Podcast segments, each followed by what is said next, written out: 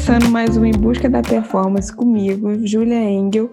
E de novo, eu tive o prazer de chamar aqui meu amigo Gustavo Manerá, fisiologista do exercício, para a gente discutir outros assuntos da, da fisiologia na prática, né, Gustavo?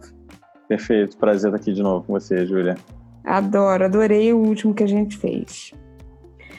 Vamos lá, Gustavo. Acho que a gente vou te abordar um tema hoje um pouquinho mais da sua área, eu acho, né? Perfeito. E a gente vai falar de coração, frequência cardíaca. É muito que você estuda lá no laboratório, não é? É, hoje em dia eu trabalho no Instituto Nacional de Cardiologia, né? Então a gente tem toda o, o, Instituto tem toda uma rotina, tanto da parte de, de, patologias cardíacas, como também reabilitação cardíaca. Então, a gente vê muito da fisiologia na prática, realmente, seja para exercício, seja para reabilitação, seja para é, monitoramento de risco de problemas né, cardíacos relacionados ao exercício ou não. Ótimo. Então, você vai conseguir me ajudar bastante aqui em várias questões que. Até para falar para as pessoas um pouquinho mais é, do que elas veem na prática do exercício, a gente traz um pouquinho da fisiologia para entender um pouquinho melhor. Perfeito. Então vamos lá. É, esses relógios atuais, né, que a gente usa para monitorar treino e tal, é, eles é, mensuram várias coisas em cima assim, eu, eu acho, você vai me, me, ajudar a responder se, se é realmente isso que acontece. Eu acho que vários dados que ele dá, ele está usando uma base daquele HRV, que ele chama de HRV, mas que a gente chamaria de variabilidade cardíaca, não é isso? Perfeito, exato. Então, hoje em dia a gente tem várias tecnologias, existem vários relógios que, assim, eu gosto muito, né? Eu gosto muito de tecnologia, mas eu vejo que essa quantidade enorme de informação que a gente consegue gerar hoje em dia dos pacientes, dos atletas, Deixa acaba gerando também uma, uma certa confusão, né? Porque é tanta informação que uhum. tanto eu vejo até os profissionais ficam bastante perdidos assim em que, que realmente é relevante, o que, que não é relevante. Uhum. Então a gente você quer que eu explique, explique rapidamente o que é a variabilidade da frequência cardíaca? Não, sim, eu só queria colocar em cima do que você falou, que às vezes claro. as pessoas ficam também é, muito em cima de algum dado que o relógio dá, mas elas não sabem nem a base, né? O, da onde vem aquilo, o que Perfeito. fazer para melhorar aquilo. Eu acho que isso é fundamental de entender, né? Exatamente isso que eu queria colocar hoje. Em cima desse HRV, que elas só veem como um número, né? É, uhum. De onde vem isso? O, o, o que, que eu faço para melhorar esse valor? Né? Isso não é, não é, não é um número que vem do nada, né? A gente tem que entender. Perfeito, perfeito eu acho assim que todas as informações do coração são as mais relevantes assim no cenário de, de fisiologia, né? Porque uhum. o coração ele vai ser a base da performance, ele vai ser a base do, de certo modo, do bem-estar, né? Vão ser um importante preditor de, de risco de lesão, de risco de complicações relacionadas ao exercício, né? A gente vê historicamente vários casos de pessoas que que infartaram, tiveram parada cardíaca durante o exercício. Então, além de performance, também tem esse componente de, de segurança, né? Porque a gente uhum. sabe que podem haver complicações. E algumas coisas que a gente não consegue é, dosar na prática, porque a gente não tem um laboratório em cima de cada atleta quando ele está treinando, a gente consegue detectar por essa variação do coração, né? Isso que a gente vai perfeito, colocar hoje. Perfeito, exatamente. Eu acho que, assim, hoje em dia tem vários, né? A gente não está aqui para fazer propaganda de nenhum, todos eles uhum. têm seus pontos positivos e negativos. Né? Eu não me sinto confortável de falar bem de nenhum aqui, mas se alguém tiver alguma dúvida sobre a validade de cada equipamento que usa, assim, pode ser levantado para gente, eu fico feliz em ajudar. Uhum. Mas, assim, esses relógios, eles dão basicamente frequência cardíaca, que eu acho que é o que todo mundo é, historicamente mais usa, uhum. né? a, a variabilidade da frequência cardíaca também, é um assunto um pouco mais recente, mas é muito importante. É isso que eu queria pontuar. É, pode, pode contar. Então a gente pode ir dissecando um por um, de repente gravar um outro podcast sobre os mais recentes que conseguem gravar, inclusive, eletrocardiograma. Uhum. E é uma das informações que eu mais gosto, que tem uma aplicação prática gigante, né? E o fato de você agora conseguir registrar um eletrocardiograma com o seu relógio abre porta para várias outras coisas. Sem não dúvida. só para risco cardíaco, mas também para performance. Isso vai ser muito importante para maratonista, ultramaratonista, ou atletas que têm volumes de treino muito grande. Eu vou explicar isso depois, é, uhum. do porquê.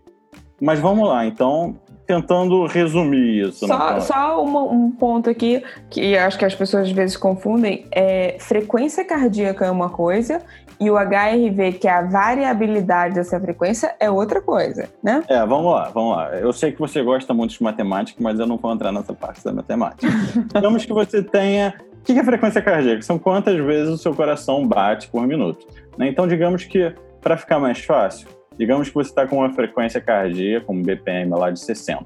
Então, isso significa que o coração bata é, 60 vezes por minuto. Né? Se você poderia pensar, então, ah, então provavelmente a cada um segundo o coração contrai uma vez. Mas a gente sabe que não é isso que acontece. Né? Justamente a variabilidade significa que às vezes vai ser um pouquinho mais de um segundo e às vezes vai ser um pouquinho menos de um segundo. A gente mede isso em, em milissegundos. Então, justamente essa variabilidade é uma coisa positiva, né? Uhum. E, e, justamente ela vai refletir o funcionamento do sistema nervoso, né? O cérebro controla as funções dos nossos órgãos, dos nossos sistemas, né? controla a função é, da respiração, o sistema digestório e também o coração. Né? Então, o sistema nervoso autônomo ele é separado em simpático e parasimpático. Uhum. É, a influência desses dois sistemas no coração vai ser o que vai determinar a, a variabilidade. O que, que isso significa na prática? Bom, a gente sabe que a influência do simpático e do parasimpático é, vai variar é, dependendo do nível de estresse, seja físico como mental. Então, digamos que você está com um volume de treino muito grande, não está fazendo um recovery adequado, seja por sono ruim ou insuficiente, né, poucas horas de sono, ou então outros fatores estressores, como, por exemplo, restrição de carboidrato, restrição calórica em geral. Tudo isso vai influenciar na, na variabilidade, e a partir daí o nutricionista, o treinador, ele consegue ir ajustando a dieta é, e a planilha de treinamento para saber se ele está é, estressando demais ou não. Isso também vai ser importante para a gente conseguir ir ajustando os mecanismos de compensação, né, para avaliar como que a pessoa está uhum. de uma forma mais precisa, digamos, que só a frequência cardíaca não vai é, dizer como a pessoa está, né? Às vezes você está com uma frequência cardíaca basal normal, não está tão uhum. alta, mas a variabilidade está alterada. Então, é, o ideal, assim, para eu avaliar que meu paciente está super é, desestressado, né? Tá como eu quero nesse pós-treino, significaria que ele está com uma variabilidade mais alta e significa, isso significa que ele está com parasimpático atuando mais nesse momento, né? Tá menos estressado.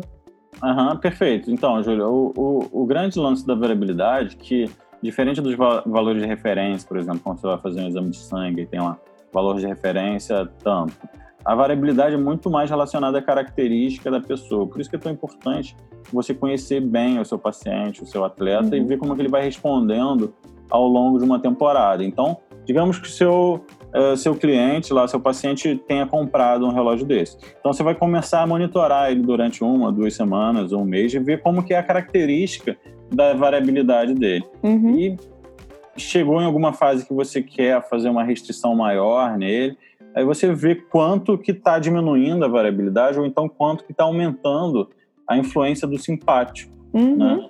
Para não aumentar demais, você aumentar gradualmente, 10, 20, 30% que a partir daí você Uh, depois, quando chegou nesse pico máximo que você quer trabalhar, você vai diminuindo, então. E aí a gente uh, compara ele com ele mesmo, né? Isso que é legal. Exatamente. Assim, eu acho que o mais interessante disso tudo, né, da gente conseguir monitorar as pessoas constantemente, é justamente a pessoa se tornar o próprio controle, né? Isso uhum. eu acho fantástico, não só para variabilidade, não só para frequência cardíaca, mas para tudo, né? O que a gente chama de passaporte biológico lá na é, muito mais relacionada à questão hormonal, mas a gente também tem trazido para as questões fisiológicas.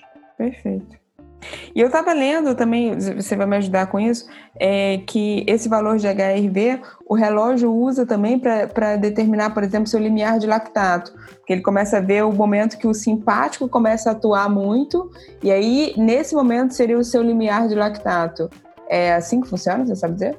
Então, isso já é um pouco mais difícil é, de dizer, porque, é, de certo modo, se você fizer um exercício prolongado, né, a partir de um tempo você vai ter independente da intensidade, você vai aumentar a descarga de adrenalina para estimular a queima de gordura, a, a, o recrutamento de gordura, né, uhum. a lipólise. Então, a adrenalina vai aumentar independente de estar glicolítico ou não, né, independente de estar aeróbico ou anaeróbico. Então, para esse tipo, assim, existem correlações, né? Tem alguns aplicativos que tentam fazer essa correlação, mas eu diria que é um pouco mais complicado. É melhor você conhecer de fato o teu limiar e trabalhar pela frequência cardíaca mesmo. Assim, eu acho que acaba complicando demais usar Ótimo. variabilidade para isso. Ótimo. Não que eu não goste de variabilidade, mas assim, a gente tem que pensar realmente para que, que a gente vai usar e quando usar, para não acabar ficando muito quando confuso. Quando seria efetivo, ótimo, excelente. É, porque você está ali treinando, tem todo já o estresse do treino, você está pedalando, você tem que ficar atento também. Aí você vai pensar na tua frequência cardíaca, na tua variabilidade, em repor é, Só carboidrato, líquido, acaba que. Acabou o treino, já foi. É justamente o que a gente falou no começo, né? De que ponto o negócio te ajuda, te complica mais ainda. Perfeito. Bom, acho que a gente falou bastante de variabilidade. Agora eu queria continuar no assunto de coração e tudo, mas te perguntar uma outra coisa. É, quando a gente começa a desidratar, é, eu comecei a treinar, aumentei o, o volume, é, aumentei o volume, tô com uma, já com bastante hora de treino e não estou me hidratando tão bem. É normal que a minha frequência cardíaca aumente? aumente? É normal, é a compensação, porque como você desidratou, né? O que, que significa desidratar? Você vai ter menos líquido, então o volume de sangue acaba de, diminuindo. Então, uma compensação do coração aumentar a frequência cardíaca para você ter uh, o mesmo fluxo de sangue. Deu para entender? Uhum. É uma questão uhum. meio física, né? E aí, isso seria uma desvantagem muito grande, né? Porque é eu tô aumentando minha frequência cardíaca e não necessariamente porque o exercício está mais intenso nem nada, ou simplesmente porque eu desidratei. Perfeito. Eu, como nutricionista, não posso deixar chegar nisso de jeito nenhum, né? Com certeza não. É uma, é uma adaptação ruim, né? Tem muita gente que acha que suar é muito bom, principalmente para emagrecer. Eu já vi umas coisas assim, o cara se encher de sacola, botar uhum, um capa correr. de. Cheio de, de cobertor, de casaco. De motoboy e, uhum. e prende assim para pedalar e o cara joga um balde de água depois que é umas coisas assim que não dá para entender realmente é falta de estudo de fisiologia uhum, uhum. e gente que acaba é, desenvolvendo uma habilidade de fazer atividade desidratada ela nem percebe né tem gente que ah não gosta de levar água ela vai correr uma hora e meia ah não uma hora e meia eu corro numa boa sem, sem nenhuma hidratação mas ela nem percebe que ela está desidratada e nem percebe o quanto ela poderia evoluir se ela colocasse um líquido ali, né? É, perfeito. No laboratório a gente assim tem muitas ferramentas para ver o nível de hidratação antes e depois, analisar a composição de, de, de sais que está sendo perdido. Mas na prática é uma, um exercício que as pessoas podem fazer, se pesar uhum. né, antes e depois. É, é lógico que se tua camisa estiver acumulando é, o, o, seu suor, não vai contar, né? Então, tem que pesar sem roupa, é, né?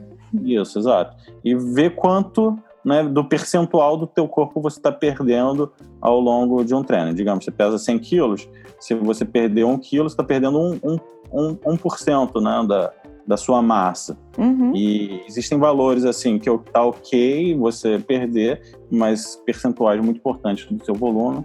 É, tá acho que acima de 2% a gente não pode. É, perfeito. Excelente. E... O pessoal do futebol faz muito isso. Assim, eu tenho alguns amigos que trabalham futebol, eles costumam é, pesar os jogadores antes e depois uhum. do primeiro tempo, segundo tempo, e a partir daí ajustando quanto de, é, de líquido né, tem que repor. É lógico que cada, cada treino, assim, para quem treina triatlo, trabalha muito com o pessoal do triatlo, é um pouco mais fácil, porque de modo geral você já planeja o seu treino, então tem um componente ambiental ali que você tem que pensar, mas para outras atividades é um pouco mais difícil você pensar quanto, né? Porque vai variar mais, você diz? É, vai variar mais, vai depender de quanto intenso você está treinando, questão uhum. ambiental, tá? Quente, uhum. enfim. E, Gustavo, e o fato da cafeína, nem? Né? Cafeína é um suplemento que eu gosto muito, é, gosto muito de usar, acho que é super comprovado, né, a eficácia, mas a gente tem a questão dela aumentar essa frequência cardíaca, né? Até que ponto isso é ruim? Bom, então, a, cafeína, eu também concordo, ela é fantástica é, para o exercício, de modo geral. Ela vai aumentar um pouco a, a frequência cardíaca, mas de modo geral, em doses, é, sei lá, se você for ingerir café, dificilmente você vai conseguir é, utilizar uma dose que você possa Nossa, aumentar dosagem, de modo não, é. Uhum. perigoso, né? A uhum. gente teve uma época que a cafeína chegou a ser proibida, né, pela agência de controle de dopagem, porque alguns atletas começaram a utilizar doses assim surreais, 5 uhum. gramas de cafeína e muitas das vezes até por é, você vai achar engraçado, por absorção anal, para aumentar a absorção. E chegou a ter caso de óbito de atleta que utilizou esse supositório de cafeína no exercício de altíssima intensidade. E aí a frequência cardíaca foi a 250, 300. Meu Deus. As aí pessoas fazem de tudo, meu Deus. É, exatamente. Então a ideia é o seguinte: uh, você pode usar com cápsula, né? Mas você trabalha com qual concentração, com qual dose, assim? Uma pessoa de 70 quilos. Eu tenho um pouco de medo de falar isso aqui, porque a dosagem vai variar muito para cada um, né? Tem gente que responde muito bem, tem gente que responde mal. Mas é, eu não eu não passaria aí de 5 miligramas por quilo de peso, mas esses 5 miligramas por, por quilo de peso eu já estou usando uma dosagem alta, assim, né? Uhum. É, Para iniciar, eu colocaria aí 80, 100 miligramas, que vai ser mais ou menos o que tem uma xícara de café forte, né? Perfeito, perfeito. É, mas aí você acha que, por exemplo, se eu é, se eu subir um pouco essa cafeína, chegar em 200, vai, 200 miligramas, é, e aumentar um pouco, o quanto que isso aumentaria essa frequência? Eu chegaria a mudar de zona de treinamento ou não?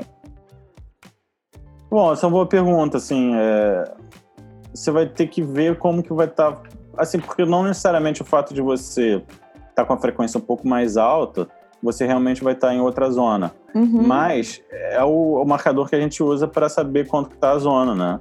Então, você teria que, sei lá, utilizar também a potência do treino, o pace, para saber se está mantendo ali. Que às vezes, é isso que eu ia falar. Só quem, quem treina é. na bike, por exemplo, tem medidor de potência, a gente poderia avaliar, avaliar pela potência. Perfeito, porque às vezes a frequência está um pouquinho mais alta, mas está mantendo a mesma potência. Então, talvez a frequência ali não vai estar tá sendo mais um bom indicativo para você controlar em qual zona você está treinando, né? Não sei se ficou muito claro isso. Não, perfeito, perfeito. É... Mas assim, uma, uma coisa que a gente tem que ter em mente, digamos que você aumentou, ou então uma pessoa que não costuma tomar café começou, ou cafeína começou a utilizar. É, sinais que, sei lá, pode ter usado demais. Palpitação, sensação de, né, de mal-estar, frequências acima, sei lá, muito alto, digamos, vamos pensar naquela fórmula bem simplesona, né, da, da idade, 200 menos idade digamos que a frequência máxima estimada seria 180. Se estiver muito próximo daquilo com exercício não tão intenso, sinal não que tá né, legal. pode ser um é. ruim. Uhum. Palpitação, está assim, pode estar tá tremendo, sudorese, enfim, pode tudo ser indicativo de, de a gente sempre tem que levar em conta muito esse sentimento da pessoa, né? Claro, é, claro. Não é para ela tomar um, um, um, suplemento, alguma coisa, que ela comece o treino se sentindo mal, pelo amor de Deus, tem alguma coisa errada, é. né? A cafeína é para dar aquele up, é, tirar seu sono, né? Te deixar mais esperto, te deixar mais alerta e dar aquele início de treino, né? Mais prazeroso, inclusive. É, a cafeína tem vários benefícios, né? Não era a ideia do podcast, a gente pode fazer um só. É, é verdade, vários verdade. Vários, vários. Bom, mas acho que de coração eu te perguntei tudo que eu queria. Você quer colocar mais alguma coisa? Não, assim, a, a, parte do eletro né, é um pouco extensa. Eu acho que cabe a gente fazer um dia uma conversa sobre eletrocardiograma. Ah, mas pode ser uma, uma... É, assim, porque a frequência cardíaca, né, o BPM, o BPM ele vai falar quantas vezes o coração está batendo por minuto. O eletrocardiograma, ele diz como está é, é, em relação à, à, parte rítmica do coração, como está a propagação ali da, da questão elétrica no coração. E, por exemplo, é, a gente tem visto bastante é, caso de fibrilação atrial uhum. a, entre atleta, em maratonista, em outra maratonista, principalmente pessoas que treinam volumes grandes há muitos anos, ou então o cenário de, de desidratação também pode influenciar. Aí acaba que o, a pessoa que tem fibrilação atrial muitas das vezes é assintomática, né? a pessoa não sabe. Né? Isso pode influenciar muito na performance, diminuir cerca de 15% a 20%. Então ele acha que simplesmente a performance dele está ruim e na realidade ele está tendo uma fibrilação atrial e muitas das vezes a compensação acaba, é, sei lá, ele busca é, fatores ergogênicos, tipo toma mais café para ver se aumenta a performance uhum. e ele está piorando mais ainda, né? Então, o fato de. E é que nem. E o, o, grande problema do eletrocardiograma é que nem a história do carro. Digamos que seu carro está fazendo um barulho quando você está dirigindo né, na rua. Aí você vai no mecânico, o barulho desaparece.